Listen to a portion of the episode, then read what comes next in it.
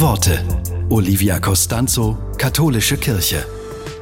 Es läuft gerade nicht so, wie Sie sich das vorstellen?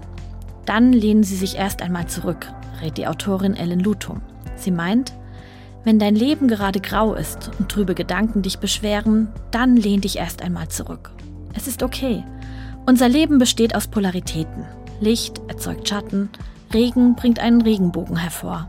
Kämpfe nicht dagegen an, denn das erzeugt nur Druck. Heiße die Dunkelheit genauso willkommen wie das Licht. Die Dinge anzunehmen ist der Schlüssel zum Glück. Sobald du aufhörst, gegen etwas anzukämpfen, kannst du dich entspannen. Sobald du dich entspannst, kannst du wieder zur Schöpferin deines Lebens werden. Wenn es also gerade schwer ist, mach dir klar, es ist nur dieser Moment und nicht dein ganzes Leben.